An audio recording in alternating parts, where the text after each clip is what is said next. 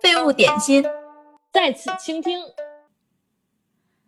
大家好，我是性别女，爱好马的小木。大家好，我是性别女，属相马的图图。嗯，那从我们的介绍呢，大家可能就已经听出来了。这一期我们就终于能聊一下我最喜欢的动物马了。啊，我以前都不知道你最喜欢的动物是马。啊，其实我最喜欢的动物是独角兽，但是鉴于 这个动物 在现实中，呃，存在的可能性可能不是那么高，我就将就一下，喜欢马吧。我刚想说，你要是喜欢马，以后我们就是我你喜欢马，我喜欢猴，我们就是猴年马月组合。结果你告诉我，其实你喜欢的是独角兽。我刚想说，为啥我们不是大马猴？大马猴，大马猴还是猴啊？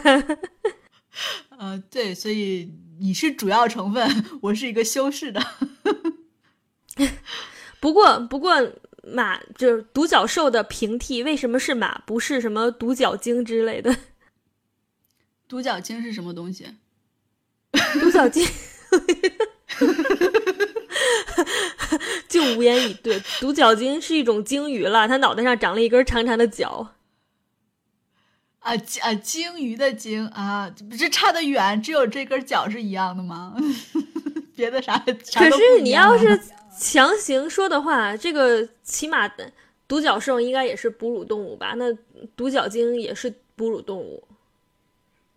马也是啊，对呀，但是马没有长脚，独角鲸还长脚了。你这么一比，是不是感觉就是独角鲸跟独角兽的近速度更高一些？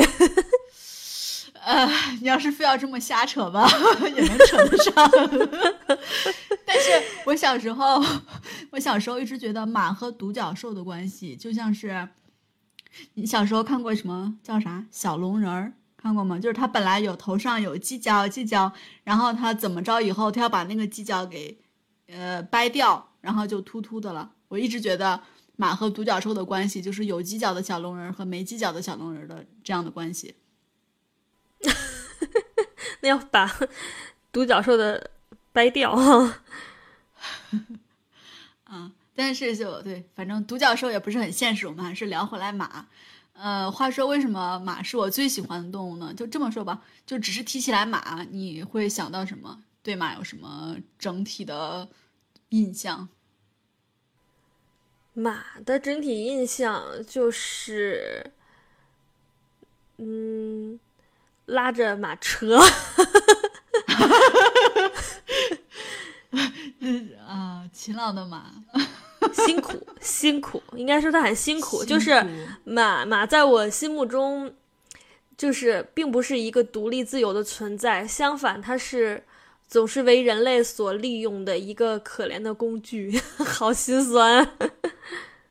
嗯，你这么一说，因为我本来还想说马对我来说是一种自由的动物。嗯，但是我先就着你的这个往下说哈，我觉得你说的对。嗯，确实，在我们的历史长河中，马跟人类的关系其实真的非常近。但是，你有没有觉得，虽然一直是怎么说被人奴役或者是使用，但是它的地位还是有点像动物中的贵族。比如说，如果你说我骑马或者我驾着马车，你就觉得好像你是一个比较有身份的人。但是你要说我骑驴或者我什么？你都不会说我驾着驴车，你都会说我赶着驴车，就觉得好像你比较穷。不，你要 骑驴，你就是张国老；你要是那个什么赶马、骑马，你可能是个车夫或者士兵嘛？我那我也骑驴也可能是阿凡提。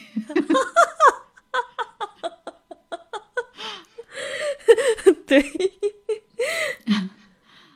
嗯。对，所以说就是我觉得，就虽然说，嗯，马跟人就是关系比较亲密嘛，一直就算是被奴役也好，被被利用也好，但是我一直觉得，就他在我心目中的印象，一个是就是比较高贵，另外一个呢就是他是就是比较可靠。除了拉马车，你看，如果像上战场呀，或者是什么，呃，怎么说，帮助什么呃什么老马识途啊，帮助什么大将军呃什么躲过了明枪暗箭呀，什么什么，像这种就觉得哇，真的很可靠，而且他我不知道是不是过于神话，比如说他什么一马怎么说不认二主，什么你驯服了什么什么野马之后，他以后就只听你的话，就觉得嗯还是呃在动物中。是一个比较特殊的、特别的存在吧。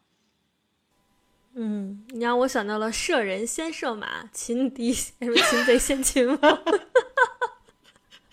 不是，就是从你的这个嘴里说出来的话，就觉得哇，马好惨，妈妈做错了什么？为什么要先射他？不是，你一说将军，我就马上就想到的这两句诗。嗯，对，但是如果不提跟人的这个，嗯，其实不提也不行。但是，嗯嗯，我就是除了前面说的这些关键词呢，关键词这些大致的印象的词呢，我还是觉得马其实是一种比较自由的动物。当我们说我想去干嘛干嘛，比如说在《天龙八部》里面，阿朱就对萧大哥 说：“我们要去塞外，什么牧马放羊，生儿育女。”就觉得。这是象征着一种比较比较自由的生活，哪怕是说就是马什么回归了自然，什么在大草原上自由的驰骋，就总觉得它是一种怎么说自由的象征吧。嗯，那你这么说，我又要悲情的来一句：马本身并不自由，但却可以带给人类自由。就像阿朱幻想着骑着马去追寻自由。啊。你说说，这个马真是牺牲了自己，造福了虐待他的人啊！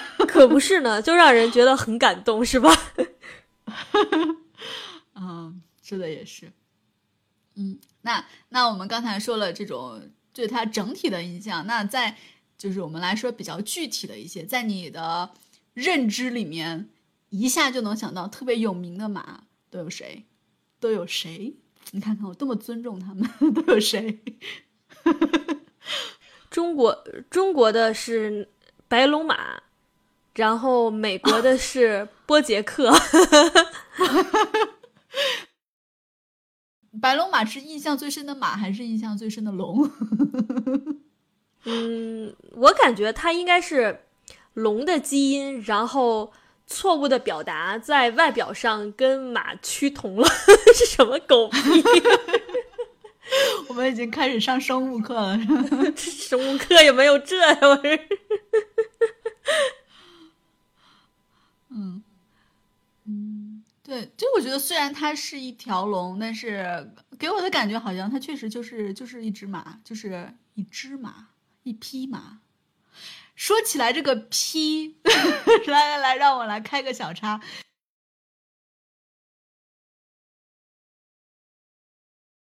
哎，你知道吗？为什么一匹马的匹也是量词也是匹，一匹布用的量词也是匹？你觉得他们有什么关系吗？还是就是随便想的？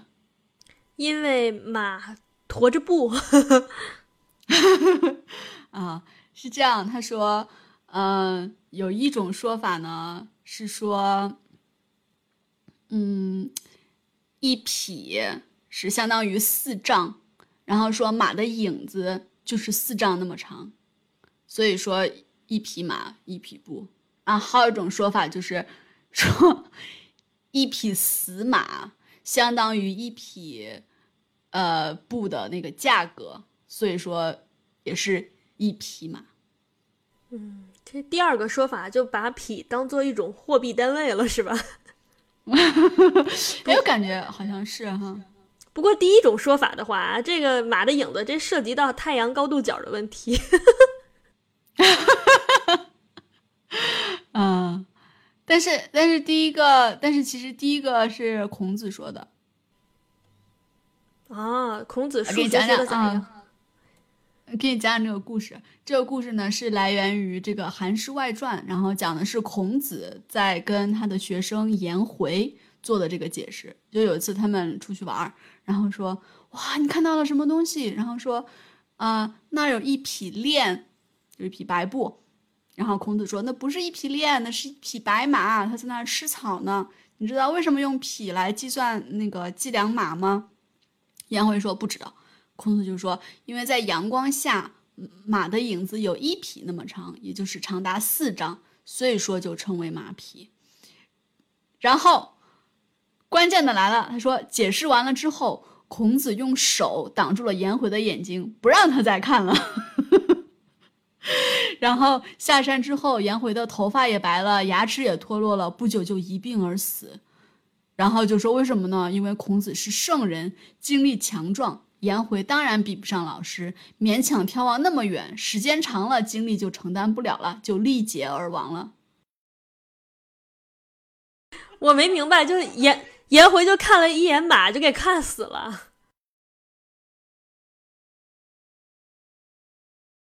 对，就反正意思就是说，你看那么远，你不要勉强嘛。你一勉强，你你你不就什么 精尽而亡，不是力竭而亡？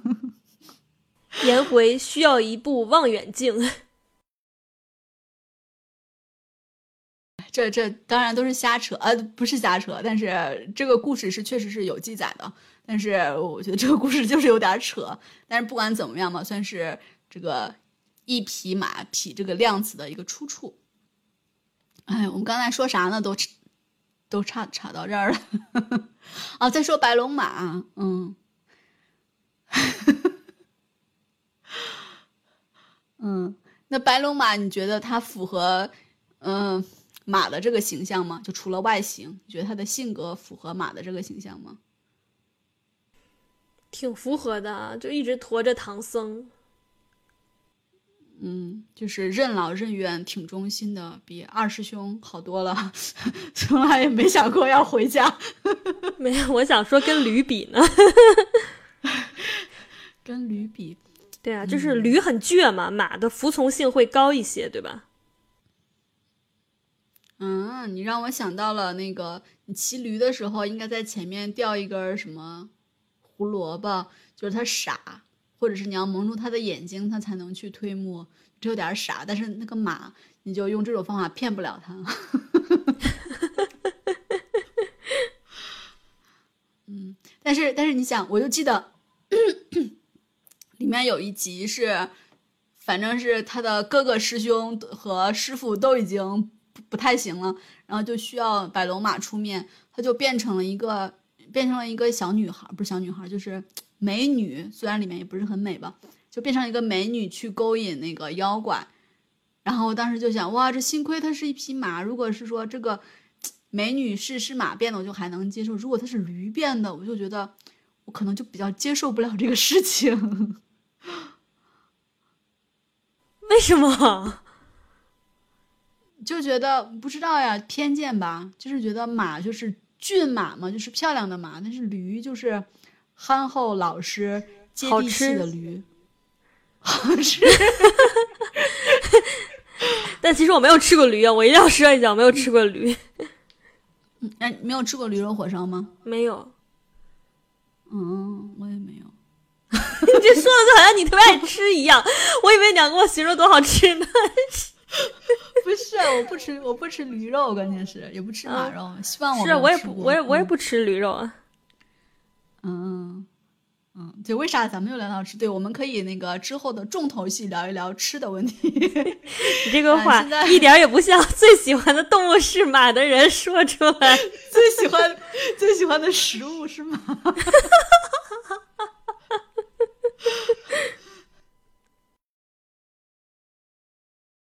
那那你呢？你会想到什么？就是呃，印象最深的马。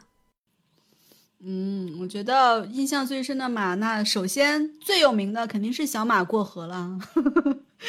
他就像一个被他妈妈什么作业没做好，被他妈妈拉出去什么公开处刑的 一个小孩一样，自己犯了点都不算是小错误，只是一个成长的过程，然后就被到处说啊，你看看，你应该自己亲自试一试，什么什么什么什么。其实我小时候真的觉得小马过河。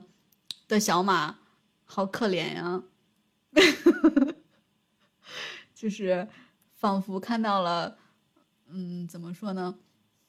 上学的不知所措的我们，嗯嗯，就为什么我都我都已经不知所措，你还还要拿我拿我出来当个教材，就觉得好惨。如果是要拿我的故事去激励别人，我就觉得天呐，不要不要不要不要，丢死人了。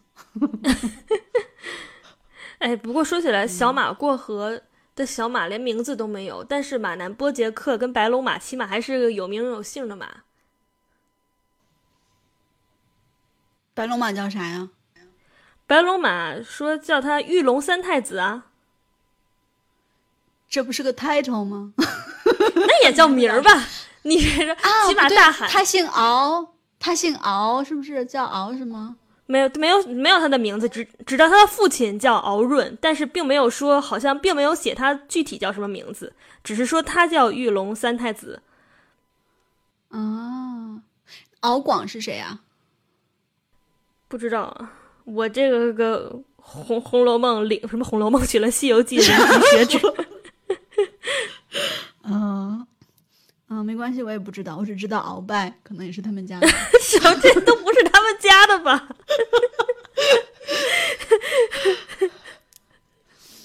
家族都那除了。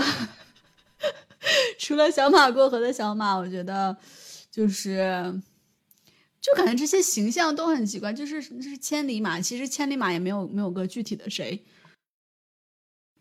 但是就感觉啊是谁写的？韩愈是韩愈写的吗？老问我这么难的知识，嗯，就是他他在在《世说》里面写的，他就说千里马常有，而伯乐不常有。我虽然觉得他说的对，但是就觉得怎么这么哀怨呢？就是凄凄哀哀的，就觉得哎呀，人家想千里马，想是千里马就是千里马，就是为什么我要等着伯乐来挑我、选我、慧眼把我辨识出来呢？就是如果我不是千里马，我就不需要什么做额外的工作，我就觉得做一只混吃等死的普通马也挺好的。你你这个想法完全就是经济基础决定上层建筑。你说在在古代的时候，人家这个叫什么千里马，就算是是什么阶层，嗯，哎，不能是士大夫阶层吧？反正就是他们这个阶层的人，总是希望被上层统治者赏识。你这个 想法就纯粹是 当代社会那个被平时被压榨到底的工人阶级的想法。哇，你这么一分析，我忽然觉得好对啊！政治学太好了。嗯，对。然后还有什么？你看我这都不是什么具体的像人一样的形象，还有就是马踏飞燕的马，我就觉得哇，好漂亮啊！嗯，啥？那马不是正面看着像个疯子一样吗？像个疯子一样。你没看过马踏飞燕？人不说说为什么没有人那个就是马很少有正面，就这个呃，就马踏飞燕的正正面图像，你去百度一下，特别搞笑。啊，是因为那个他的那个毛起来之后特别像特朗普，是不是？不是，是他的脸，不是毛线，是他的脸，就是像 像个白痴。啊，好的，那正好给我们的听众留一个小作业，大家去百度一下马的正面。嗯，不，主要是马踏飞燕的的正面。啊，马踏飞燕的正面啊，对我从来没有看过马踏飞燕的正面。对，去百度一下，这个特别搞笑。人说说问有人就说为什么马踏飞燕只用侧，就是那个旅游的标志，不都是那个侧面？人就说为什么马踏飞燕只用正面，还是只用侧面，很少用正面？因为正面真的就就是纯马。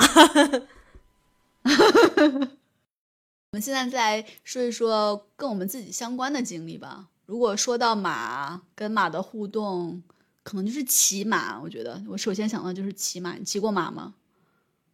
小的时候就是那种家长带着去郊区啊之类的地方玩儿，应该是骑过，不过就是那种没啥意思，就有一个人在前面牵着，然后你坐在马背上，然后转一圈这样的。啊，这是什么那种收农家乐收费项目？不是农家乐，是我就记得是，哎呀，在郊区哪儿，反正就是北京郊区是有马场的嘛，然后就是去那个马场附近玩儿，然后那小孩也不会骑，就是反正是挺大的一个马场，能绕一圈儿，然后就你就可以花钱让别人带着你转一圈儿。嗯，那马跑吗？还是就溜达？转啊，就是走嘛，肯定不能跑，因为有人在前面牵着嘛。你这要是马跑前面人还牵着，你想想这个场面。啊，历史想一想，不是你说在前面牵着，我当时想的第一个反应就是什么？尔康和紫薇坐在前面的那个人牵着马，拽着马，就就这样吗？长大以后没骑过吗？没有。旋转木马也没骑过吗？这这能算吗？你真是，至少长得是马的样子，而且可能看起来也不是憨憨的、傻傻的。旋转木马就更不自由，比普通的马、真正的马还要不自由。嗯，还得被插一根棍儿，变成串烧了。哎。旋转木马，天呐，能相信吗？我坐旋转木马晕车，不是晕车，我坐旋转木马头晕。那你真的是弱爆了。嗯，但是骑真马的话，小时候，嗯，我记得好像就骑过一次吧，就是不是有人在前面牵着，是我记得是跟我在公园里面，呃，还是动物园忘了，然后那个就是养马的地方。当时说啊，我还记得特别清楚，五块钱。然后我特别想骑，但是我不敢。然后，然后当时我们全家一起去的，我姑父就说：“那我抱着你，我们一起。”然后我就坐在前面，他坐在后面。然后他就说：“快不快啊？你怕不怕？”我当时就觉得我跟我姑父也不是很熟，我不好意思跟他说我害怕。我说不怕。然后他就。他自己玩的挺开心的，就那个马就越跑越快，还也不是特别快吧，因为挑了挑了一匹小马，然后哇，那个骑的，最后我的头花也掉了，我的那个眼镜就是反正是就快掉了吧，抓到手里了，就觉得下来之后像一个疯子一样，然后在那之后好像就没有再骑过这种怎么说圈养的马。你这么小的时候就戴眼镜了吗？啊，对我小学五年级吧，可能就戴眼镜了。嗯，你看多可怜，要么我羡慕马呢，因为马不用戴眼镜。什么鬼？可是马有的时候会被戴眼罩啊。啊，也是啊。嗯，但是戴眼罩可以说都是他们的错，但是戴眼镜，他们就老觉得是我自己偷偷玩游戏。我小时候根本就没有玩过游戏，也不怎么看电视，我就是近视了，我怎么办？真是的。然后就后来我都不记得我是骑马了还是看人家骑马，是在丽江的时候，哎，不是丽江，就大概丽江的某个山里吧，就算是丽江。然后当时他们主打的那种旅游项目是茶马古道嘛，就是有你可以骑着马，然后这个真的是人家牵着你，然后在那个山上所谓的茶马古道上可能走不知道多长时间，反正从一个站走到另外一个站，估计至少得半小时一个小时这样吧。啊，我可能没有没有骑，然后印象很深的就是我们在那干嘛呢？然后那个就有人骑着马就在那休息，忽然间哗，那个马就尿尿，我的天呐，就像啤酒一样，我从来没有见过，从来没有见过马尿尿，但是那个那个颜色金黄色的那个泡沫，就是像一个。很怎么说新鲜的啤酒一样，是不是瞬间理解了为什么大为什么为什么大家管啤酒叫马尿？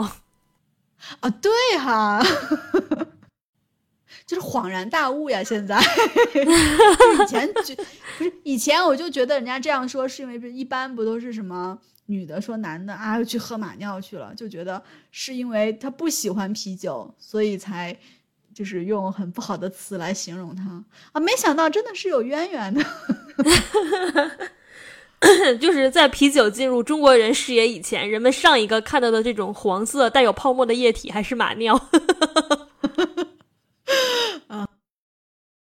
其实骑马的经历就到这儿，但是我就感觉 近年来是不是在国内大家就觉得要培养孩子去骑马，好像这是一种什么贵族运动，有没有这种感觉？嗯，就是反正有钱人玩骑马其实已经很多年了。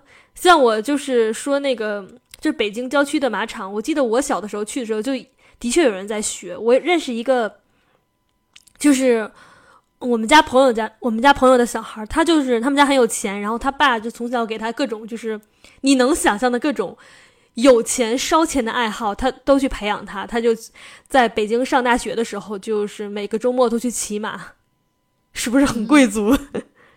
但那已经是十十就是十多年前的事情了。因为我我前一段时间跟一个朋友聊天，他就说，嗯，那个他的谁吧，反正是就是在中国学骑马，我不知道学骑马什么意思，是马术吗？还是就是随便骑一骑？他说每年要送他们家孩子到欧洲、到美国那个夏天去培训一个月。我讲天呐，这是 要当运动员吗？说不是，就是要培养孩子的这种贵族气质。哦，真是，他不知道在那个什么我国的我国的内蒙古有一群牧民 也天天骑马吗？还贵族气质，真是。嗯，对，嗯，但是不管怎么样呢，我觉得，反正我以前在国内的时候，就我们真没怎么骑过马，当然现在也没怎么骑过。但现在我觉得，就是在至少在捷克。嗯，就骑马其实挺普遍的，我认识的很多人都会骑马，就骑的还挺好的。然后也不是就是专门去学过呀，这个就像小时候学骑自行车什么的，然后就是那小时候跟父母一起去骑过马就会，就是这样，没有什么 专门要砸钱呀或者什么。然后经常，嗯，可以看有一些那个网站嘛，就是说。啊，什么你的，比如说生日礼物，它就会有那种代金券，就经常会有什么两个小时的骑马体验，就是在大自然里面，他带着你去骑两个小时什么的，就是还挺普遍的。然后当然也有那种特别贵的，就是你去买一匹马，这个就是有钱人去买一匹马，但是你没有没有地方养它，他就那个一般可以让人骑马的那种。叫什么骑马中心？他们有专门的马厩，然后你就把你的马放在那儿，你告诉他你想付多少钱，然后他就会根据这个来保养。所以你每次想去骑的时候就去骑，然后不去骑的时候，他们也会比如说喂它饲料呀，然后给它洗澡，然后带他去社交，然后 马也要搜手是吗？对，就差不多，就是让他习惯人嘛。主要是跟人搜搜，然后就平常也要带他出去溜一溜呀。可能有的马就是真的比较贵的那种马，就是还要平时要训练，不能让他忘了自己的运动天赋。嗯，所以说就是也也可能是很烧钱的一个东西，但是也可能是很平民化的，就看怎么样。嗯，我觉得这应该是跟就是马的。饲养有关系吧，像中国就其实能养马的地方不多，就像什么内蒙啊、新疆啊，就这边他们当地的牧民会骑的还是挺多的。像捷克是不是应该是这种什么森林、山地、草场会多一些？就是养马的成本没有这么高，会不会是这个原因？嗯，也也有也有可能吧。嗯，因为刚刚说那个贵族那个精神，我就想到，哎，呀 Q 我的小教练了。他就会骑马，他就是蒙古族人，然后他们家是有牧场的那种，他就会骑马。哎，我一想他在大草原上骑马的样子，我就觉得啊，聊马嘛，肯定吃马肉也肯定是一个话题。你你吃过马肉吗？没吃过马肉，你吃过吗？嗯，我也我也没有吃过，我而且我觉得我第一次听，我以前好像都没有往这个方面想过。我第一次听说吃马肉，还是听是我当时我的同事要去哈萨克斯坦出差，然后他们就说啊，那的人吃马肉有什么什么好吃的，那个好吃的就用马肉做的菜，我当时才知道，啊，原来真的就是就是不仅仅是说去。尝个鲜呀，这种就是真的是有有民族这种就是作为日常去吃马肉的，但是能理解吗？中亚民族就是虽然现在不能不知道还能不能叫人家游牧民族，但是中亚确实吃马肉，我觉得还是比较能理解。嗯，呃，我也是听说中国好像就是吃马肉，主要就是新疆哈萨克族就是自治的那些地方。嗯，好像他们会做什么香香肠、肉干是吧？啊，对对对，马肉肠，马马叫马肉肠，马血肠、马肉肠什么的。然后后来我在网上看说，其实每年的日本、日本、欧洲和美国马肉的这个怎么说销量 也也也也不低呢。然后好好，然后我就又突然记起来，好像是说日本之前好像读过什么马肉刺身，就吃生马肉，好像在日本还是挺流行的。对，而且据说吃过的人都说很好吃，我有有点难以想象，因为我记得小的时候家里人都跟我说马肉是酸的。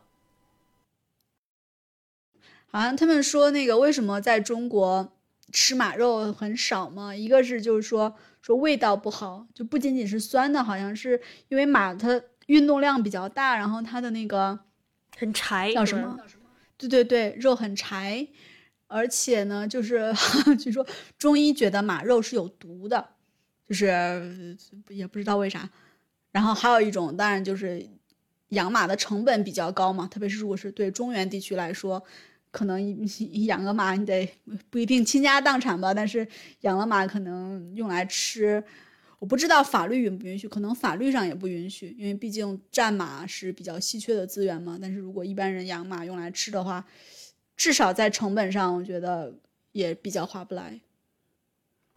嗯，我感觉应该就是像中国古代多数地方是不吃牛是一样的吧？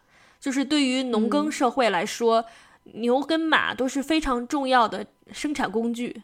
又要扯到那个什么政治课，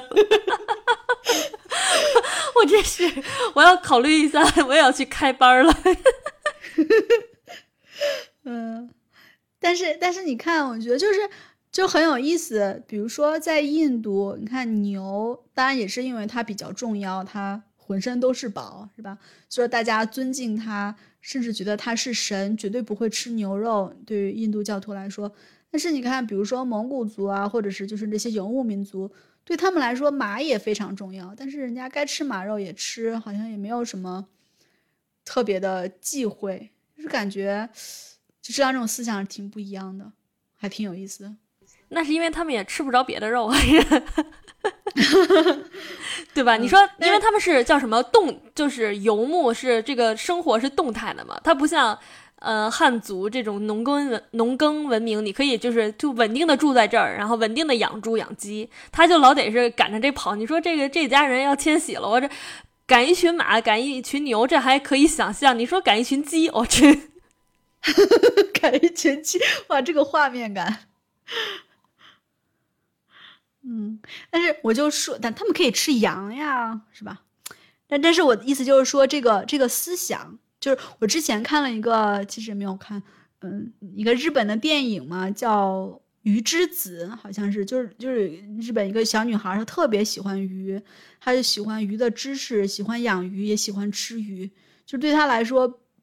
好像吃鱼也是他喜欢鱼的一部分，并不是我喜欢它我就不吃它，我就要把它供起来或者怎么样，就是对他来说就是很一切都非常自然，吃也是喜欢的一部分，我觉得挺有意思的。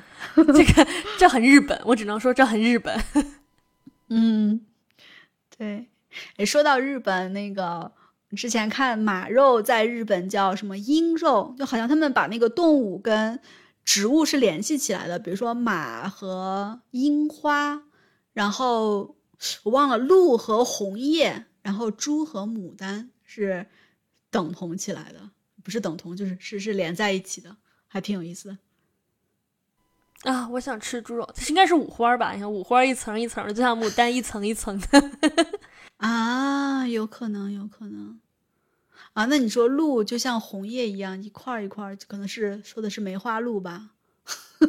不知道，还是说这个肉肉的颜色发红啊？不过这些肉应该都很红哎。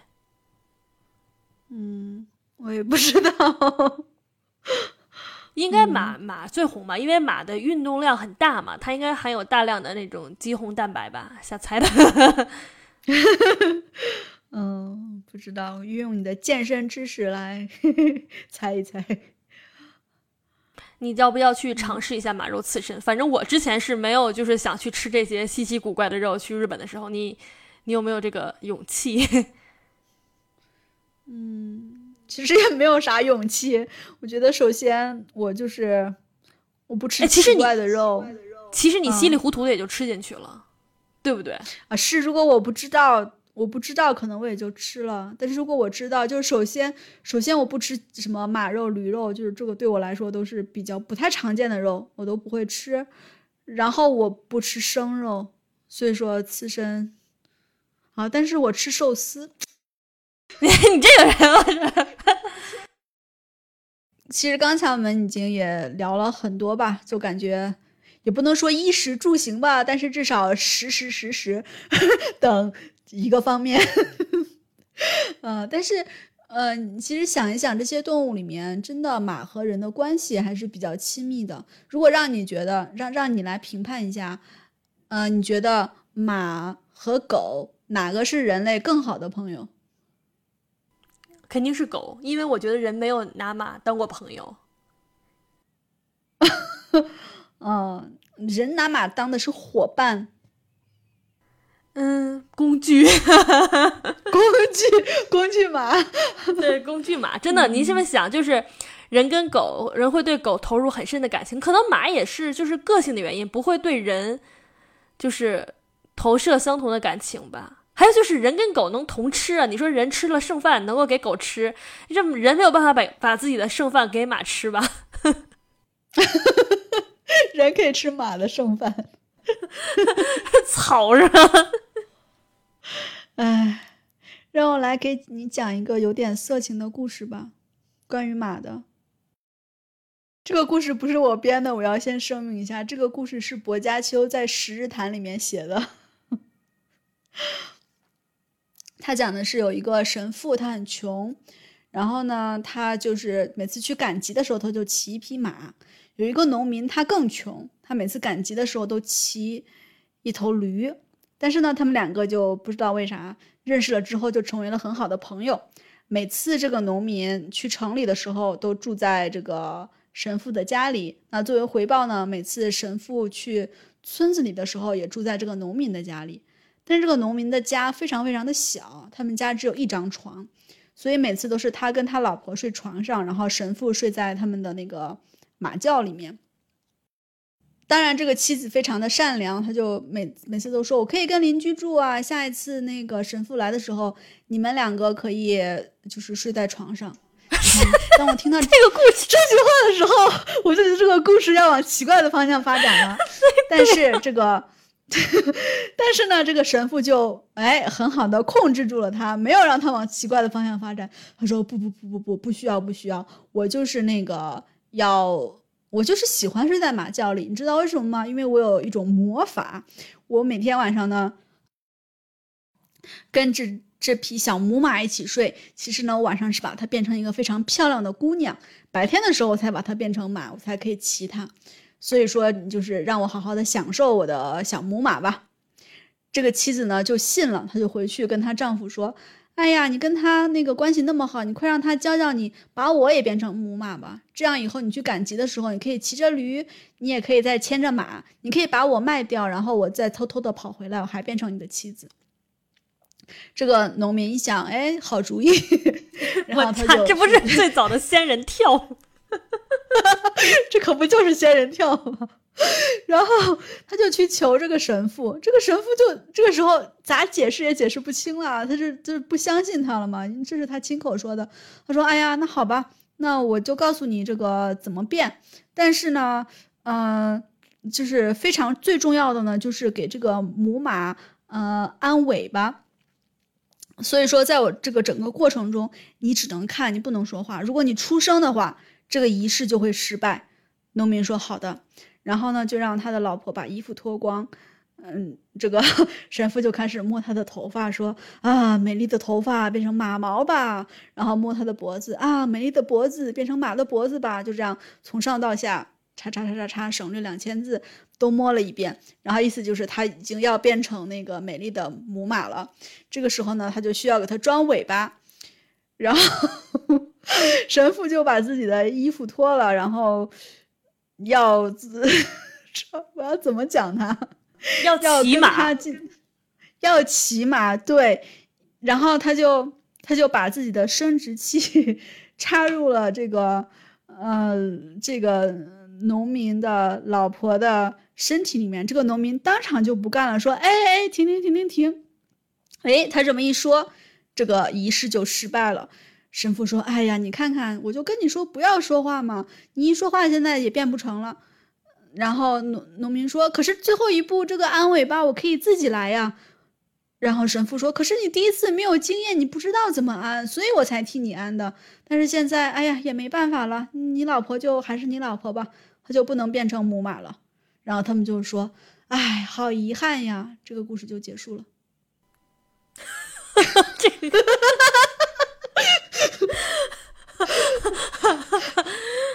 好，就让我们对这个骑马的骑马的故事产生无限的遐想吧。有很多想说的，但一下啥都说不出来了。